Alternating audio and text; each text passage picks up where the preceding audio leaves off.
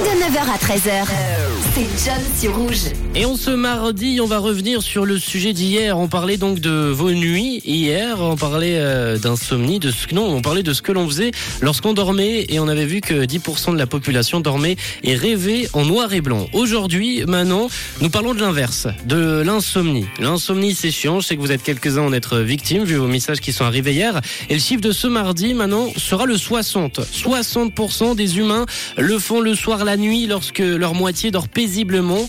À ton avis et à votre avis, que font 60% de la population lorsque bah, ils galèrent à trouver le sommeil? Euh, moi, j'aurais dit, ils vont se faire une petite tartine de Nutella. Une petite tartine de Nutella. Tu te, tu, tu Euh, chauffes. ouais. C'est pas la bonne réponse, pas- ah, mais tu Parce chauffes. que ça m'est arrivé, c'est c'est arrivé à mon mari aussi. Eh bah écoute, si vous avez une idée, 079 548 3000, vous l'avez compris, Manon et son mari sont assez gourmands.